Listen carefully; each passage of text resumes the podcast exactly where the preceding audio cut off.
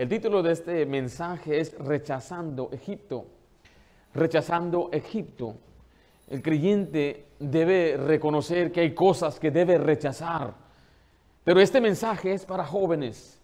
Si hay jóvenes que están escuchando en este momento, que son muchachos, señoritas, que aún viven bajo la casa de sus padres, este mensaje es para ti.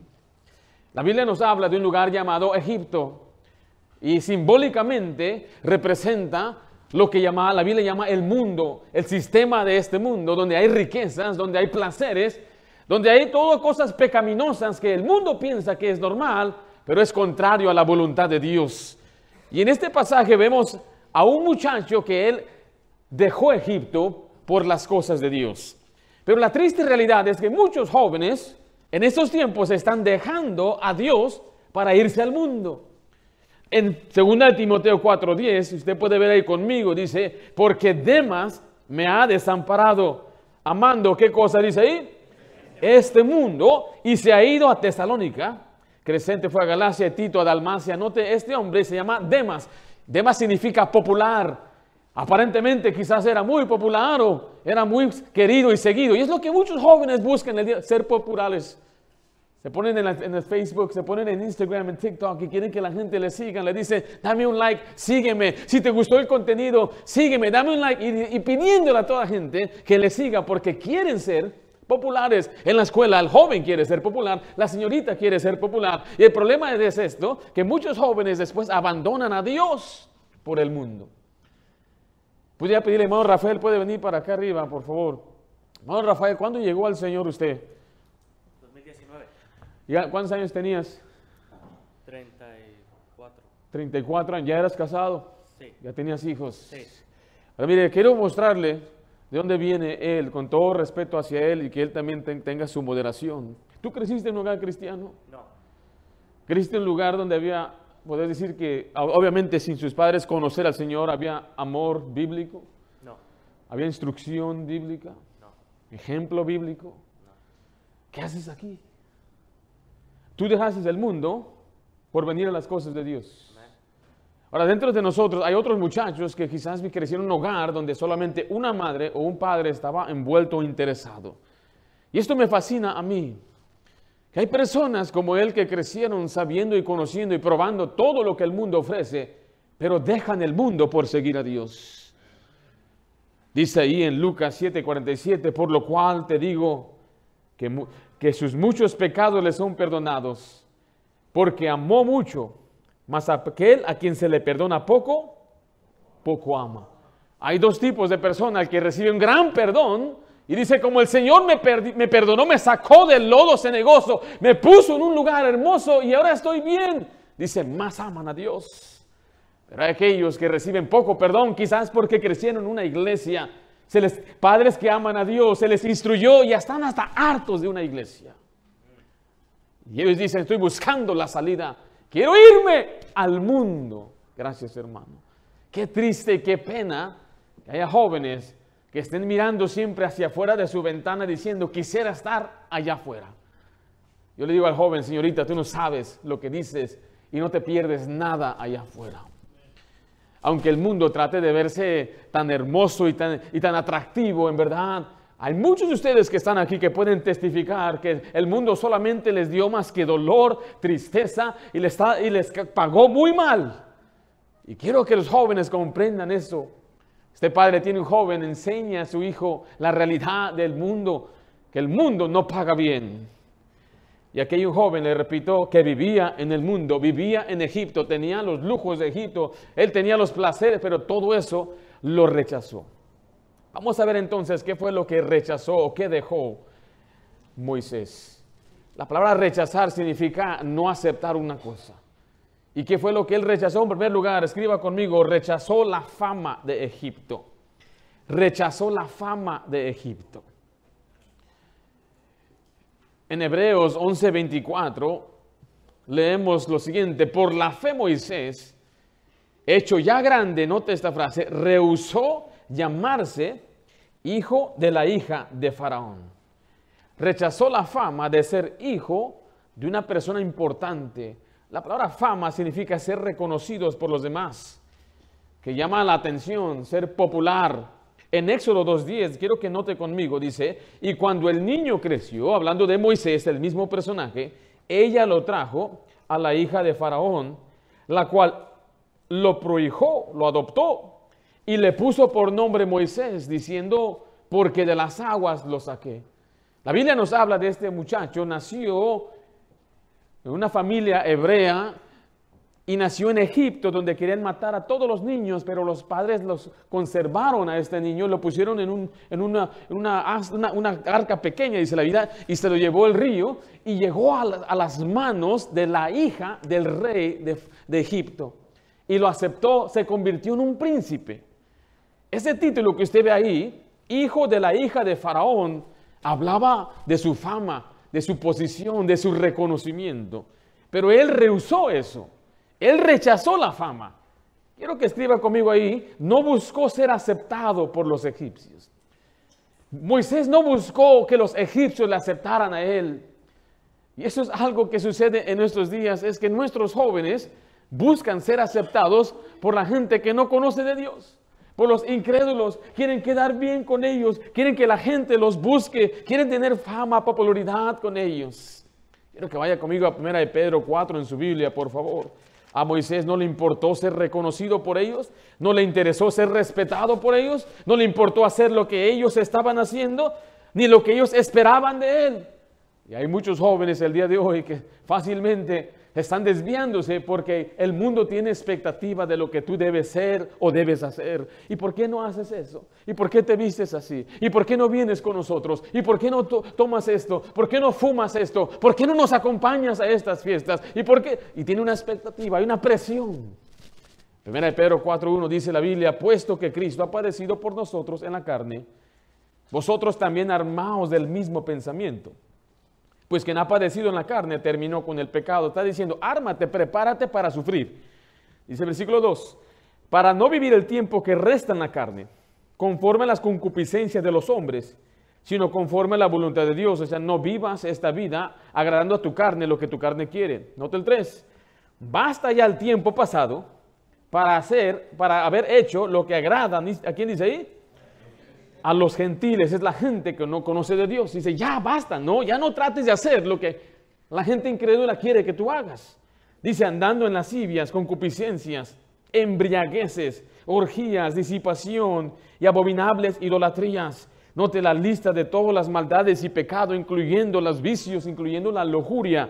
Dice el 4, a estos les parece cosa que extraña que vosotros no corráis con ellos. O sea, les parece raro que usted no haga lo que ellos hacen en el mismo desenfreno de disolución. ¿Y qué hacen? Y, y os ultrajan, se burlan de nosotros, dice el 5. Pero ellos darán cuenta al que está preparado para juzgar a los vivos y a los muertos. Oh, dice la Biblia, basta ya de tratar de agradar a tus compañeros, basta ya de tratar de agradar a aquella muchacha que te anda presionando. ¿Y dónde está tu novio? ¿Y por qué no tienes novio? O aquel muchacho que te presiona y te dice, vamos, ven con nosotros, tómate esta, tómate esta. Dice, ya basta de querer agradar a esa gente. Y dice, ¿les parece raro? ¿Qué haces los domingos? Pero ¿cómo? ¿Te obligan? ¿En serio eso es lo que crees? Dice la Biblia, os ultrajan, se burlan de nosotros. Ahí viene el hermanito. Ahí viene el aleluya. Ay, el pobrecito no le dejan hacer nada. Su esposa le pega. Oh, mi querido amigo que me está escuchando, ya yo ya lo he oído todo. Yo tengo años trabajando en lugares, pero esos de los meros buenos de construcción, donde por cada frase hay cinco groserías en medio. Donde cada vez nos invitan y se burlan de uno cuando no hace bien las cosas y cuando se dan cuenta que es cristiano, uh, se nota luego, luego, el trato cambia. Y se burlan. Pero ¿sabe por qué nunca nos molesta? Porque ellos no saben lo que hacen. No saben lo que dicen. Y lo triste de todo es que un día ellos van a ser juzgados, van a pagar, van a dar cuentas.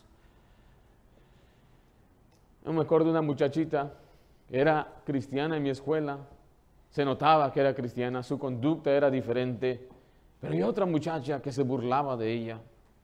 Esta muchacha, bueno, yo vengo creciendo en la high school en los noventas, a fines de noventas.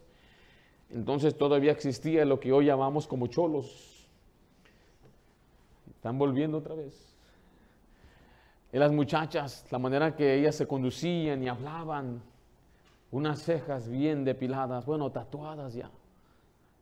Una figura de McDonald's, ¿eh? los aros de McDonald's sobre su cabeza.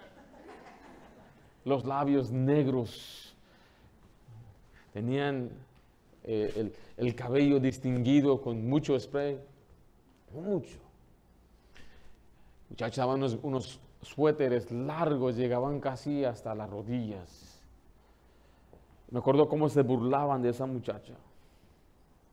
Se burlaban de ella porque no andaba con ellas, porque no vestía como ellas, porque no pensaba como ellas. Yo miraba a esta muchacha simplemente ignorarlas, ignorarlas, ignorarlas. Y a veces sí la veía así muy molesta.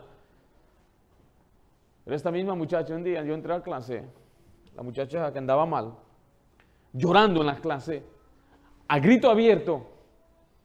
Y todos se estaban juntando. ¿Y qué tiene? ¿Qué tiene esta muchacha? ¿Qué le sucede? Y grita fuerte, es que estoy embarazada. Pero estaba llorando como un remordimiento tan más grande que ella pueda tener. Ellos darán cuenta de su pecado. Los pandilleros tienen un dicho que decía, sonríe ahora, llora después. O sea, ellos mismos lo saben. Disfruta hoy tu vida, haz lo que quieres hoy y mañana pagas. Yo le digo a los jóvenes, no te engañes, los ves sonriendo, los ves ahí como ponen sus fotos en el Instagram y cómo ponen sus fotos ahí en cualquier parte del internet, sonriendo, alegres, gozándose de su vida. Es una fachada, es una ilusión, no es verdad, no es real. No busques ser aceptado por los impíos. Quiero que vea Juan 15, 18 al 19. El mundo aborrece a Jesús. Dice, si el mundo os aborrece, Jesús está diciendo esto. Sabed que a mí me aborrecido antes que a quién, que a vosotros. Mire, si fuereis del mundo, el mundo amaría lo suyo. Pero porque no sois del mundo, antes yo os elegí del mundo. Por eso el mundo, ¿qué hace? Os aborrece. El mundo no nos va a querer. ¿Por qué queremos buscar que nos acepten, que nos quieran? El problema no está en nosotros, el problema está en que ellos rechazan a Jesús y a su palabra, rechazan la autoridad de Dios, rechazan la santidad de Dios, rechazan los principios, los mandatos de Dios. Y como usted y yo somos hombres y mujeres del libro, nos van a rechazar a nosotros también. En Lucas 6:22 esto muestra nuestra madurez espiritual. No te bienaventurados sois cuando los hombres, ¿qué dice ahí? Os aborrezcan. Y cuando os aparten de, y cuando os aparten de sí y os vituperen, esta palabra de burlarse, y desechen vuestro, desechen vuestro nombre como malo, ¿por causa de quién? Del Hijo del Hombre. Dice Jesús, la actitud que debes tener cuando te rechacen, cuando te aborrecen por ser cristiano o cristiana, es que debes ser feliz. Bienaventurado es dichoso, gozoso. ¿Por qué voy a gozarme? Recuerde que esa es una marca de una persona que está mostrando una conducta que la gente puede ver y puede notar. Ese es diferente, este habla diferente. Y, la naturaleza del hombre que no conoce a Dios es aborrecer eso. Regresa ahí, regresa ahí Hebreos 11:24. Quiero que vea que él reconocía que él era hijo de Dios y rechazó ser hijo de una mujer pagana. Dice, por la fe Moisés, hecho ya grande, rehusó llamarse, note, hijo de la hija de Faraón. No quería que su nombre se asociara con Faraón. Primera de Juan 3.1 dice la Biblia, mirad cuál amor nos ha dado el Padre para que seamos llamados hijos de Dios. Por esto el mundo no nos conoce porque no le conoció a Él. Qué bendición es que Dios nos llame sus hijos. Dice, yo no soy hijo de Faraón ni de la hija de Faraón, yo soy hijo de Dios. En Filipenses 2.15 dice, para que seáis irreprensibles y sencillos. ¿Qué es la siguiente frase ahí? Hijos de Dios, sin mancha, en medio de una generación maligna y perversa, en medio de la cual resplandecéis como luminares en el mundo. Note aquí que como hijos debemos representar a Dios en medio de una generación mala y maligna. Aunque vayas a una escuela pública, hijo, hija, aunque estés en medio de muchachos, señoritas que no amen a Dios ni quieran nada con Dios, Dios quiere que tú seas un hijo sencillo reprensible. Significa que no hay quien te pueda señalar, ni no hay quien pueda apuntar tu maldad, tus malas palabras, tu mala conducta, porque a quién representas como hijo? representas a Dios. Todos los hijos aquí representan a sus padres. Yo tengo hijas aquí, si una de mis hijas se porta mal, ¿a quién representa ella? ¿Y qué va a decir la gente si de repente una de mis hijas le, le grita a usted o le trata mal? Van a decir, ¿y es la hija de quién? ¿O no dicen así? ¿Y es la hija de Jorge? ¿Y es la hija de Mauricio?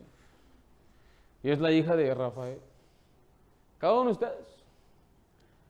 Representa nuestros hijos como que son la imagen de lo que nosotros hemos hecho para ellos, la educación que le hemos dado.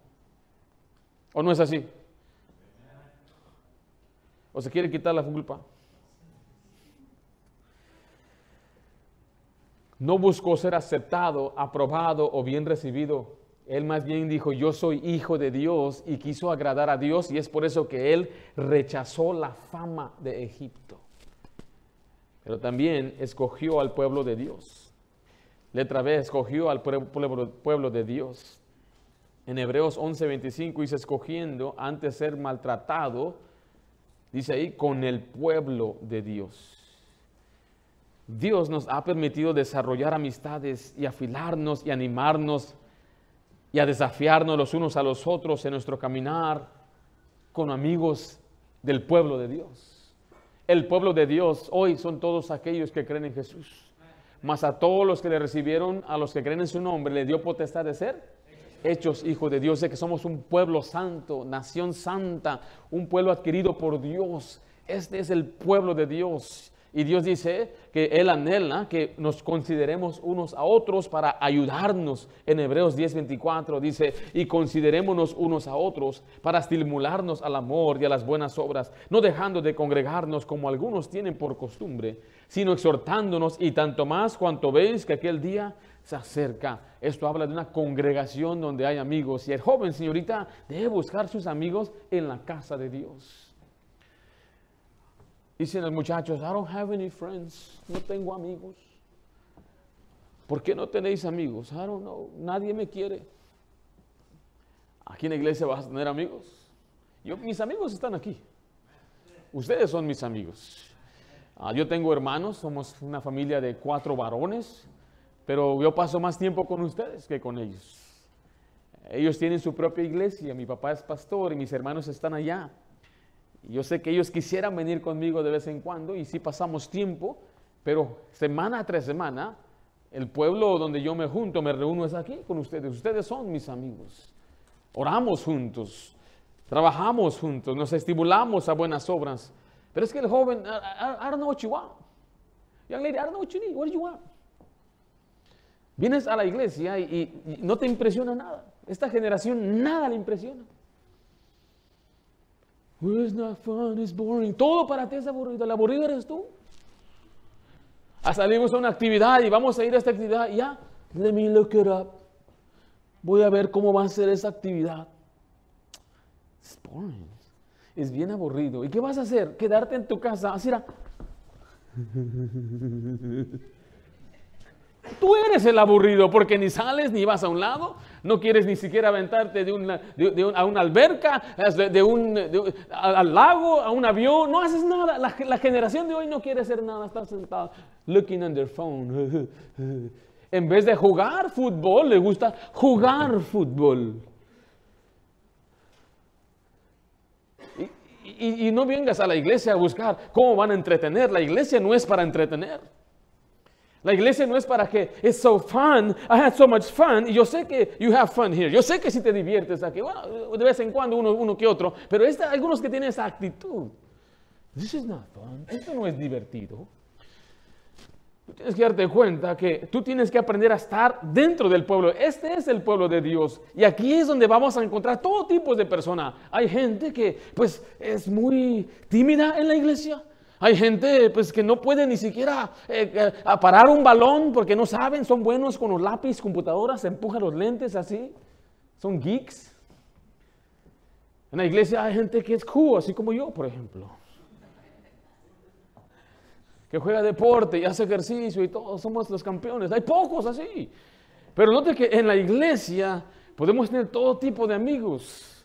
Tengo amigos grandes, como hermano Jorge, allá atrás, ¿ya? Tengo amigos chaparritos, no voy a decir nombres, pero por aquí hay algunos.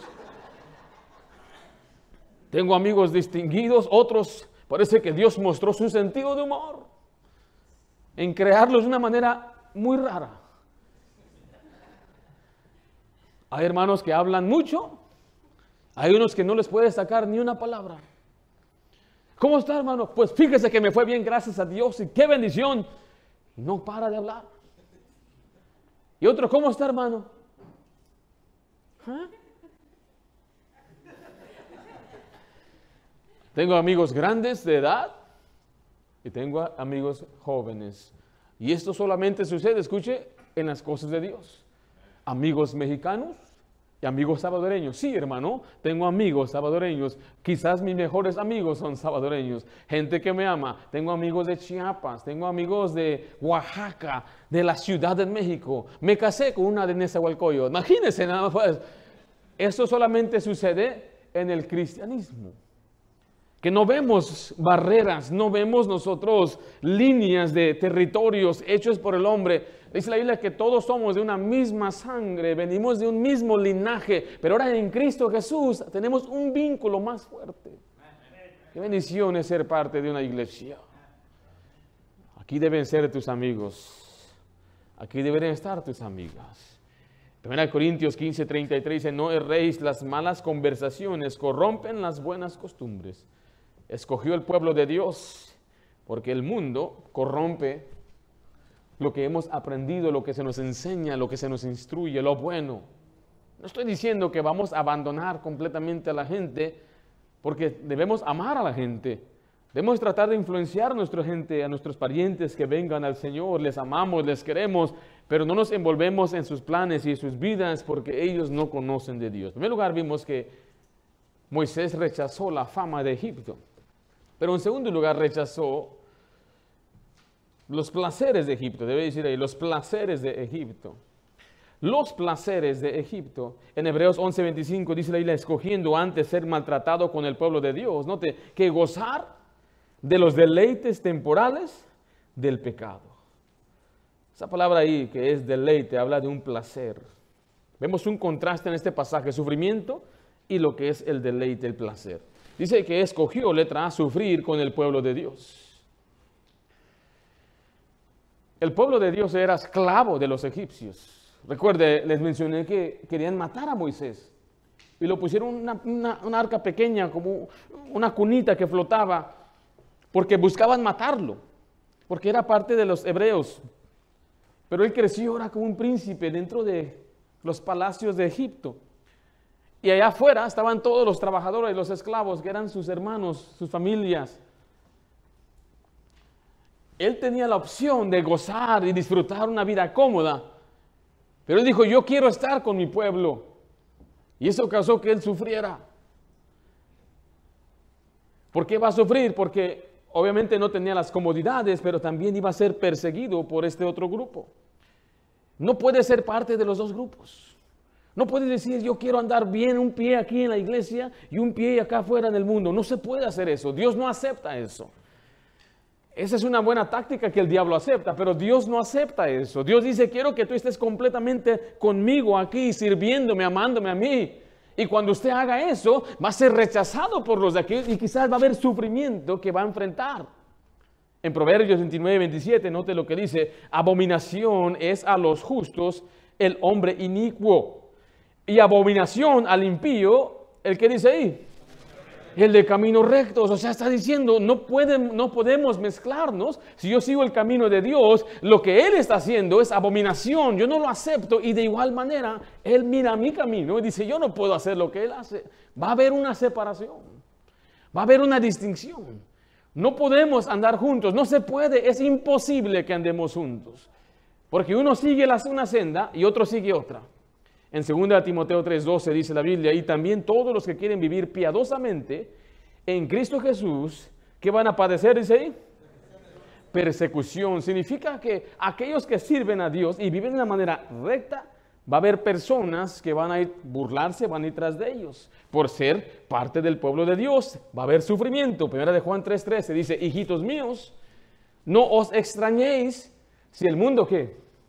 Os aborrece, no te extrañes ¿Por qué no me quieren? ¿Por qué no les caigo? Porque eres de quién? Es de Dios. Ahora, ¿Jesús lo quería? Quiero que usted nada más póngase a pensar. Cuando Jesús vino aquí en la tierra, ¿es Jesús el rey de reyes? ¿Es Jesús el dueño de la tierra? Pero cuando Él vino, Él no nació en un palacio. No nació como rey. Él nació en un establo. ¿Sabe qué humilde es, eh, eh, qué, cosa tan más humilde hizo nuestro Señor? Nacer entre animales, nacer entre el ganado. No había un lugar para él en el mesón. Dice la isla, lo suyo vino y lo suyo no lo recibieron. Sus, sus, propios hermanos en la sangre no lo quisieron. Su propia madre no creyó en él. Sus hermanos no creían en él. Jesús fue rechazado por el mundo. Jesús fue crucificado por el mundo, lo mataron, lo asesinaron. Dice entonces la Biblia, no te extrañes, no te sorprendas si el mundo no te quiere, si la gente no te acepta. Y algunos de ustedes se convierten al Señor, al cristianismo, y empiezan los familiares a, hostigarle, a maltratarle, a, sentirle a hacerle sentir mal. Mire, no se extrañe si llegan hasta aborrecerle y a odiarle que tenga de pronto familiares que ni le hablen, hermanos que ni siquiera ya le llamen como antes. No se extrañe, es triste, sí, pero es parte de ser del pueblo de Dios. Hay sufrimiento. Y él rechazó los placeres temporales del pecado. Letra vez escriba ahí, rechazó los placeres temporales del pecado. Dice Hebreos 11:25, escogiendo antes ser maltratado con el pueblo de Dios, note, que gozar de los deleites temporales del pecado. Él escogió el sufrimiento, la incomodidad, para poder gozar de otro tipo de riqueza. Recuerde, él era un príncipe en el palacio de Egipto. ¿Usted cree que él se preparaba su propia comida? ¿Usted cree que él limpiaba su propia habitación?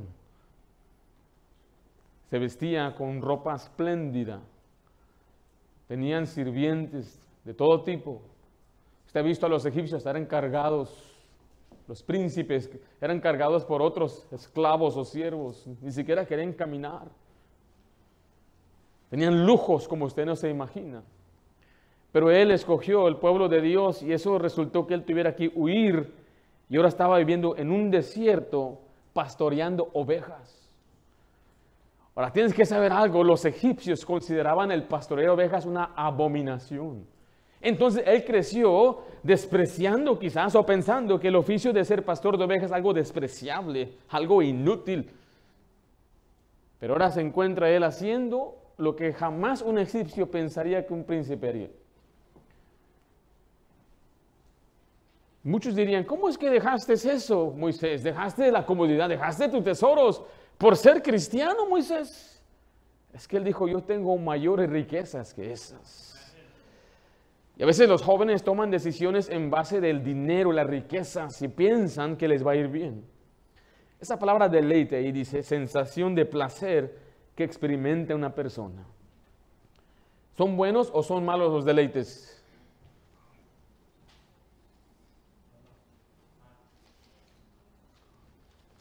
Hay unos buenos otros malos. El pueblo de los buenos, ¿dónde está? ¿Es buen, ¿Están bien los deleites o son malos los deleites? ¿Qué piensan? Cuando hablamos de deleite estamos hablando del placer. ¿Es bueno el placer o es malo el placer? ¿O la respuesta debería decir depende? Ah, ok. Ahora mire, el dinero es una herramienta que se puede utilizar para traer placer. Y hay muchachos que están buscando más bien riquezas terrenales. En Lucas 7:25, mire, quiero que vea conmigo, por favor, aquí se compara una vez más a los reyes, dice, ¿más qué saliste a ver? A un hombre cubierto de vestiduras delicadas. He aquí los que tienen vestiduras preciosas y viven en qué dice ahí? En deleites, en los palacios de los reyes que están. O sea, los deleites no son malos, pero vivir en deleites, o sea, buscar, es lo que I'm saying again. All you want to do is have fun. Es todo lo que quieres divertirte. Es lo que tienes que... ¿Y cómo, how is that to feel? ¿Cómo me voy a sentir? ¿Me va a gustar? Y es lo que piensa un joven. Quisiera que toda su vida sea deleite y placer y sensación en la mañana, despertarse a la hora que quiere, jugar juegos, videojuegos hasta la, hasta la día que quiere, estar en su teléfono todo el día, que nadie le diga nada. Una muchacha ahí apareció en internet, estaba devastada llorando y hoy la gente graba todo, todo graban. Se le cayó un churro, anda grabando, se me cayó un churro, pueden creer, el churro se me cayó. Es absurdo lo que la gente hoy hace, hablando de todo. Y tienen seguidores, oh, Señor. Y una muchacha salió llorando. ¿Cómo es posible que tengo que trabajar toda mi vida? Y uno dice, ¿qué? Sí, ¿cómo es posible? ¿Por qué tengo que trabajar? ¿Por qué tengo que levantarme? ¿Por qué tengo que ir a ponchar? Y ¿Por qué se vende la comida? Esa gente quiere todo en la mano. Eh, cuidado, en este, en este estado, a mucha gente se le da todo en la mano. Desde sección, no sé cuál es, 8, no me acuerdo cuál es, donde, mejor ni le voy a ideas algunos no pagan ni renta, ni comida, no pagan teléfono, no pagan nada, se los da todo. Solamente quieren placeres y placeres y placeres. Le vuelvo a decir, el problema no es el deleite. Quiero que vea 2 Timoteo 3:4, traidores, impetuosos, infatuados, note esta frase, amadores de los deleites, más que quién? Más que de Dios. Ahí está el problema cuando amamos más el deleite que amamos a Dios, que buscamos siempre la comodidad, Ahora aquí les voy a hablar duro a ustedes, los americanos. Yo no soy americano. Usted vive aquí en Estados Unidos, usted es americano. He ido a iglesias en otros países donde la silla es pura madera y no tienen para recostar, su espalda. Y aquí, si no hay sillas cómodas, no vienen a la iglesia. Aquí, si no hay aire acondicionado, no vienen a la iglesia. Dicen allá, por ejemplo, en Hermosillo sube a 115 grados. Se anda la gente sudando, es como una sauna la iglesia, pero están gozosos, alegres, sirviendo al Señor.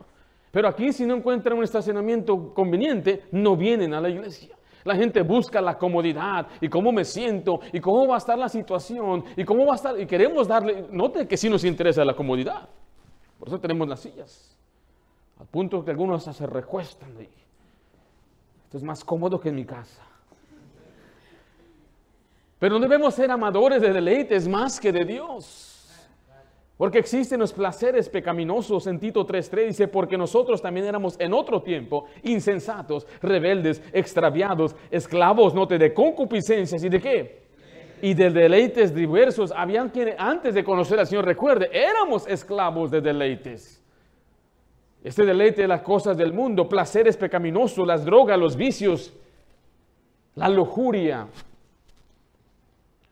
es un deleite pecaminoso cuando no está dentro de los confines del matrimonio. Dios permite que dentro del matrimonio podamos tener deleite. Dice Proverbios 5:18, sea bendito tu manantial y alégrate o deleítate con la mujer de tu juventud. Y nosotros tenemos que aprender a huir de cualquier deleite que sea contrario a las escrituras. Segunda Timoteo 2:22 dice, huye también de las pasiones juveniles y sigue la justicia, la fe, el amor y la paz con los que de corazón limpio invocan al Señor. Quiero que note que ahí en Hebreos, ahí al final del versículo 25, una vez más, que gozar de los deleites, que es la siguiente frase ahí. ¿Siguientes qué? Deleites temporales, pecado. Note que hay deleites que son, ¿son qué dice ahí? Temporales. ¿Qué significa temporal? Por un momentito nada más. Oh, comprende joven que no te voy a hacer mentir, no te voy a mentir. I ain't gonna lie to you.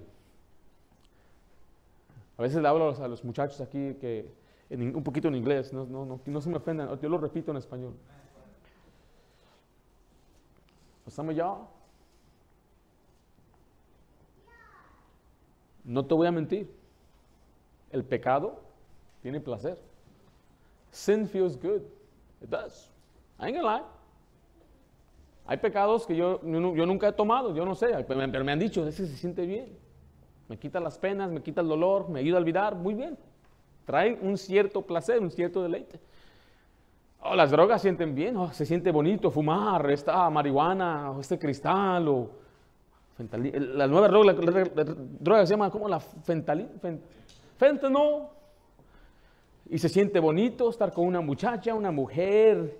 Hay placer en la carne, en lujuria, lo que siento cuando la abrazo, cuando le doy besos. Se siente bien. Se siente bonito, hay placer. No, no, no, hay que mentir, mis queridos hermanos. Dios mismo diseñó el matrimonio y la unión entre el hombre y la mujer. Y Dios mismo dice, deleítate, gózate, alégrate, pero tiene que ser analizado a la luz de la Biblia si ese deleite, ese gozo es permitido por Dios o no. Algunos de estos deleites, estos gozos, le digo, vienen por medio del pecado, lo cual nunca debemos experimentar, ni buscar, ni probar. Y otros tienen que ser experimentados solamente dentro del matrimonio, dentro de los confines donde Dios nos permite. Podemos deleitarnos, por ejemplo, en comer.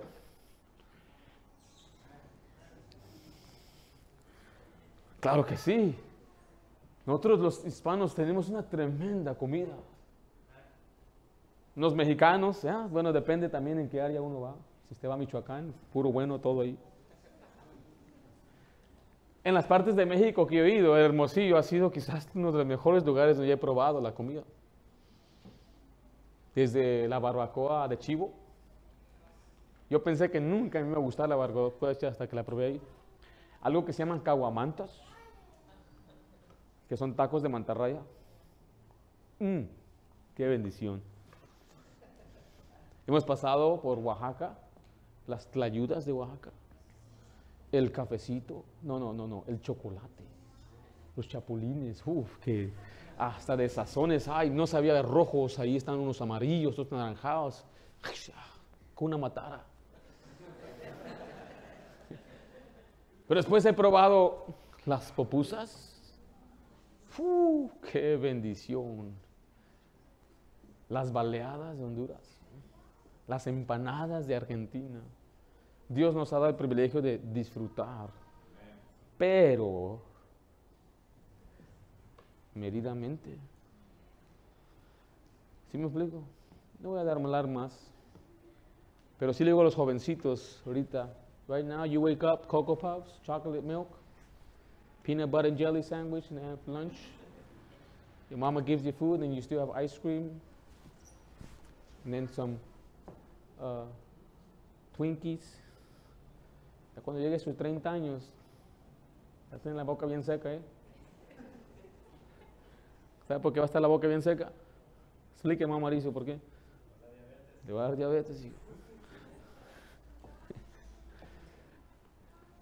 Te doy un ejemplo de que hay placeres que Dios nos permite, pero debe ser medido, moderado, a veces dentro del ámbito correcto, pero note que todos los deleites siempre son temporales. Yo solamente puedo recordar meses cómo me saboreé ese taco, pero ya no está. El placer ya pasó. ¿Y ahora qué quiero? Quiero otro. Pero hay placeres que sí son eternos. El placer de servir a Dios es un placer eterno el placer de obedecer a Dios, lo que Dios me da, la sensación de sentirme bien porque estoy obedeciendo a Dios, eso dura para siempre. Moisés observaba todos los placeres de Egipto y decía, yo no quiero esto. Rechazó la fama de Egipto, rechazó los placeres de Egipto y número tres y último, rechazó el tesoro de Egipto. Rechazó el tesoro de Egipto. Vaya conmigo ahí a Hebreos 11:26. rechazó los tesoros de Egipto. Dice, teniendo por mayor riquezas el vituperio de Cristo, note que los tesoros de los egipcios. Y aquí, joven, señorita, déjate digo una cosa que muchos no quieren admitirle. El dinero es importante. Es importante, necesitamos dinero. You need money. Tú necesitas dinero. O sea, me refiero para tu vida. Para poder tú sustentarte y establecer un hogar, proveer, para comprar lo que necesitas. Para comprarte cosas. Pero mira, mira, el problema es que ya, entendiste es que para el dinero te ayuda a comprar cosas que tú quieres. ¿A qué quiere un joven? A ver, ayúdame, padres, ¿qué, qué piden los jóvenes? ¿Cómo? No, esperé tantas respuestas a la vez, pero qué bendición. ¿Qué quieren? iPads, tienen eh, electrónicos. ¿Qué más? PlayStation, zapatos. ¿Quieren zapatos?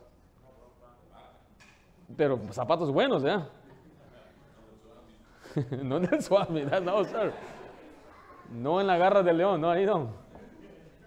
Quieren zapatos buenos, Air Jordans, algunos, y algunos zapatos ahí que se lo puso nada más un chinito ahí. Yo quiero esos zapatos. Quieren las hermanitas, las muchachas, quieren también sus, sus, bolsas caras y Louis Vuitton y, o Gucci, no sé qué usan. Quieren lucir y, ven ahí al muchacho allá, bling bling ahí con los, y quieren después unos collares y unos relojes ahí ¿verdad? Eso es lo que a veces los muchachos quieren. Y empiezan a ver ahí a muchachos en internet, quiero mostrarles mi casa, bienvenidos a mi un palacio que tienen ahí. Y el muchacho empieza a decir, wow, yo quiero eso, quiero ese Maserati, quiero ese carro, quiero ese Mercedes, quiero eso. ¿Sabe quiénes, quiénes son los que compran más Mercedes-Benz aquí en Estados Unidos? Son los morenitos, los negritos. Por esa influencia que viene de todo el sistema del rap, la cultura, donde es el carro de ellos. Ahí usted los ve, no tienen casa, no tienen, pero tienen un Mercedes. No pagan a sus hijos, no pagan chao support porque tienen como tres, cuatro con otras mujeres, pero sí compran su carro. Viste mi carro.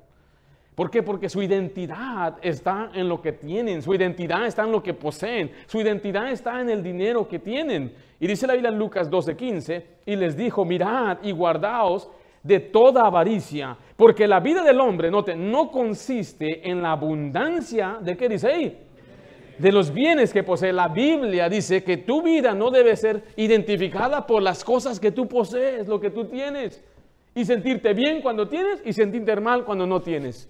Los que somos sabios nos damos cuenta que con cosas o sin cosas somos contentos.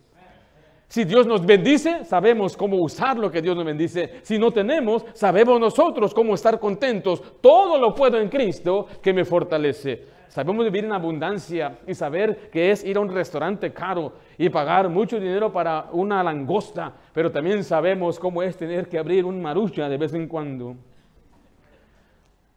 Nuestra vida no debe consistir de cuánto dinero tengo, lo que tengo, lo que mis posesiones, mis, electrodomésticos o, mi casa. No, no debe ser nuestra identidad. Y le vuelvo a repetir, es importante, trabaja, esfuérzate, ten ambición para hacer algo grande o para tener algo más cómodo, pero que tu vida y tu identidad no se esté en estas cosas.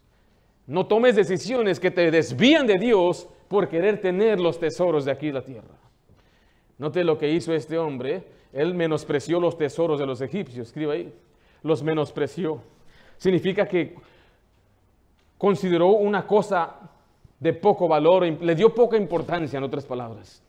En Mateo 6:24 dice, ninguno puede servir a dos señores porque os aborrecerá al uno o amará al otro o estimará al uno y menospreciará al otro. No podéis servir a Dios y a quién dice ahí? Y a la riqueza. La palabra riqueza es cosa de gran valor. Y cuando hablamos de tesoro, es un conjunto de dinero, joyas y cosas de mucho valor. Tú no puedes servir a Dios y a las riquezas. No puedes tú tratar de vivir para Dios y tratar de, saciarte de todas las cosas que este mundo ofrece. No puedes. Tú tienes que buscar primeramente a Dios. Mire lo que pasa en Mateo 13, 22. El que fue sembrado entre espinos, este es el que oye la palabra, pero el afán de este siglo y el engaño, nota esa frase, el engaño de qué? de las riquezas ahogan la palabra y se hace infructuosa. Existe el engaño de... ¿Sabe cuánta gente es engañada por tratar de hacerse rico? Cada persona que está raspe y raspe allí tratando de hacerse millonario está engañada. Porque son miles y miles de personas tratando de ganar dinero, pero ¿a qué costa? A la pérdida de mucha gente con el fin de tener riquezas y mucho y pegarle a la tómbola y pégale al gordo, ¿se acuerdan? Y la gente piensa que eso le va a dar felicidad, pero dice la Biblia, es un engaño. No te engañes, hay una trampa. La trampa está ahí en 1 Timoteo 6:9, porque los que quieren enriquecerse caen en tentación y lazo y en muchas codicias necias y dañosas que hunden a los hombres en destrucción y perdición. Porque raíz de todos los males es qué cosa? El amor al dinero, el cual codiciando algunos, no te se extraviaron de qué? De la fe se extraviaron de los caminos de Dios y fueron traspasados de muchos dolores. Nosotros no enseñamos ni un extremo ni otro. No enseñamos que debe haber una prosperidad. Y si, usted no, y si usted no está prosperando, usted no está bien con Dios. No creemos eso. Tampoco creemos que el creyente entonces debe ser aparentemente humilde a no tener nada. Queremos un equilibrio, primeramente en el trabajo. Dios bendice el duro trabajo. Pero la pregunta que le hago a los muchachos, ¿para qué quieres el dinero? What you want the money for? I want to be rich or die trying. What you want the money for? ¿Para qué quieres el dinero?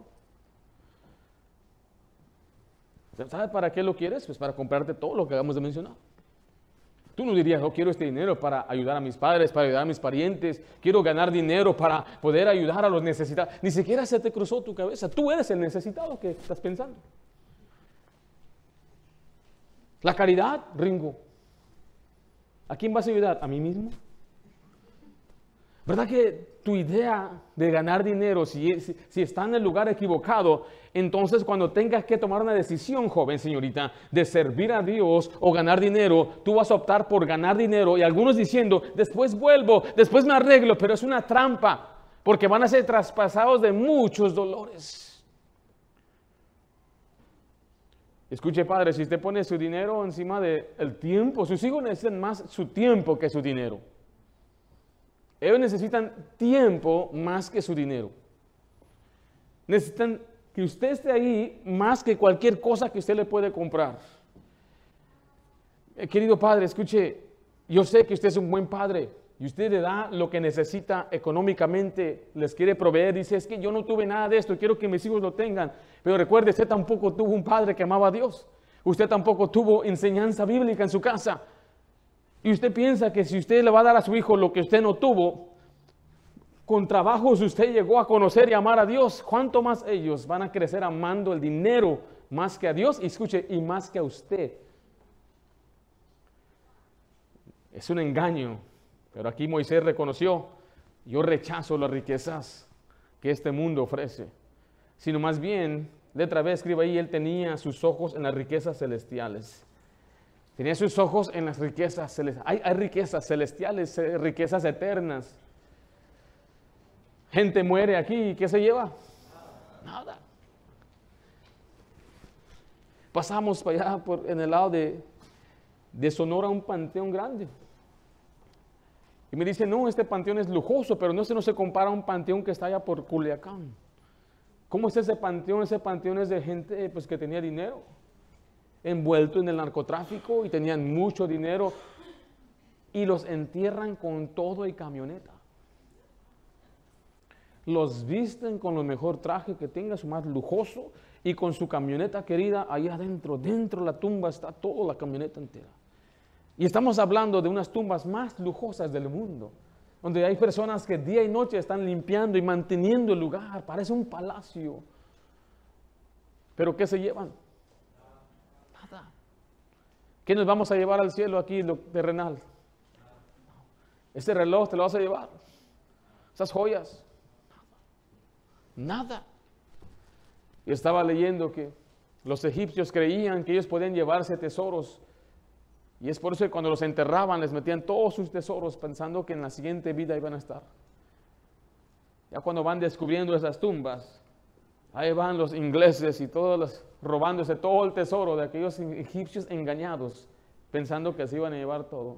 Y ahora están en museos extraviados por todo el mundo de gente rica que se robó el tesoro que aparentemente los egipcios iban a llevar con ellos. Pero hay tesoros que nunca vamos a perder. Y esos son los tesoros que Dios nos da por obedecerle. Son tesoros celestiales. Son tesoros o recompensas en la vida eterna. Un equilibrio que le quiero recordar. No estoy diciendo que usted debe vivir una vez más sin nada y no piense en su futuro. No estoy diciendo eso. No estoy diciendo que no piense en sus hijos. No estoy diciendo que no piense en progresar. Pero tampoco estoy diciendo que se vaya al otro extremo y viva, trabaje, trabaje, trabaje, trabaje, sus hijos pequeñitos creciendo, creciendo, creciendo y se desaparecen porque usted le dio más importancia al dinero. Mire Proverbios 10, 22, la bendición de Jehová es la que enriquece. ¿Y qué hace al final? No añade tristeza con ella. En mayo fuimos a Iowa con mi esposa si usted ha ido a esos estados, si usted es como yo, que crecí aquí en estas áreas de California, ir a Iowa es como otro mundo. Allá aún siguen viviendo a los menonitas o los Amish, no tienen tecnología, están ellos todavía trabajando en el campo sin herramientas. Es impresionante. Es como ver una película así, porque no ves nada, no tienen autos, no tiene su casa, ellos mismos la construyeron. Pero también encontré a cristianos creyentes que eran, e, eran, e, eso es lo que ellos eran antes de conocer al Señor. Entonces ellos son expertos, expertos en lo que es la ganadería y, y en el cultivo.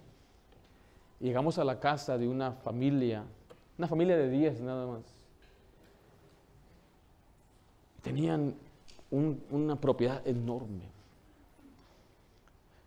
Esta gente es, escuche la palabra, mil millonarios, billionaires, cristianos, una iglesia como la nuestra que es bautista. Ellos cantan los himnos que nosotros cantamos. Me dieron un paseo en un tractor. El tractor cuesta nada más 700 mil dólares. Ese tractor está mejor que un avión. Tiene cámaras, tiene, ahí me senté con mi esposa y no me dejaron manejarlo, pero lo manejó otro. Y este varón con ese tractor, cuando va, su, trabajo es sacar todo el estiércol de las vacas de los que están en todo alrededor. En un minuto dice que saca 30 mil galones. Ya me empezó a hablar un poquito de cuánto ganan haciendo eso. Ganan miles de miles de dólares por minuto. Pero esta, cosa, esta gente es muy humilde. Entramos, fuimos a su casa y salieron las muchachas sin zapatos porque son del campo todavía. Y nunca nos hablaron como gente abajo. Esa gente tiene todo, tienen hasta aviones. Me cuenta el pastor que cuando ellos llegaron a su iglesia, escribieron un cheque de, 100 mil dólares. Así nada más. Note que como no estoy dando el extremo diciendo que el dinero es malo. El problema es cómo utilizamos nuestro dinero y cómo es que el dinero nos cambia. Algunos ya llegamos un rato acá, ya estamos, yeah, yeah, yeah. Agarramos un trabajillo, ya tenemos, ya nos empezamos a creer porque tenemos unos 50 dólares en el banco. ¿Cómo el dinero cambia a la gente? Compran un carro diferente y cambia. Ese es el problema del dinero. Lo que te hace pensar de ti, joven, y lo que te hace hacer a ti olvidándote de Dios, en vez de decir voy a hacer más para sí, para mi familia, pero también para avanzar el reino eterno que tiene recompensas celestiales. Así que rechaza mejor la idea terrenal de las riquezas y piensa en las riquezas celestiales eternas. Rechazando Egipto, rechazó la fama de Egipto, rechazó los placeres de Egipto y número tres, rechazó los tesoros de Egipto. Vamos a orar en este momento, terminando la oración. Tenemos aún un receso, no se vaya por favor. Hay una tremenda enseñanza que tiene que ver con la crianza de los hijos. Vamos a orar. Padre Santo, damos gracias por la bendición que nos das de reunirnos en esta mañana. Te pedimos, Padre, que tú formes en los corazones de nuestros hijos y nuestros jóvenes una convicción de que ellos, Señor, deben buscarte a ti y rechazar lo que el mundo les ofrece. Qué triste, qué pena, Señor, que a veces yo escucho hermanos diciendo, yo quisiera haber sido creyente desde niño, quisiera haber crecido en un hogar cristiano. Ellos llegaron al Señor ya de edad, con muchos problemas, arreglando sus vidas. Gracias a Dios, les, gracias a ti les has ayudado. Pero Padre, también hay jóvenes aquí que en vez de gozar y alegrarse de lo que tienen en casa, un buen padre, una buena madre, están mirando hacia afuera. Lo opuesto a lo que hicieron esos hermanos, lo opuesto a lo que hizo Moisés. Te pido Dios que tú redarguye los corazones de cada joven señorita y aún nuestro Señor, a ser mejor hijos tuyos rechazando lo que este mundo ofrece. Te lo pido en nombre de Cristo Jesús. Amén.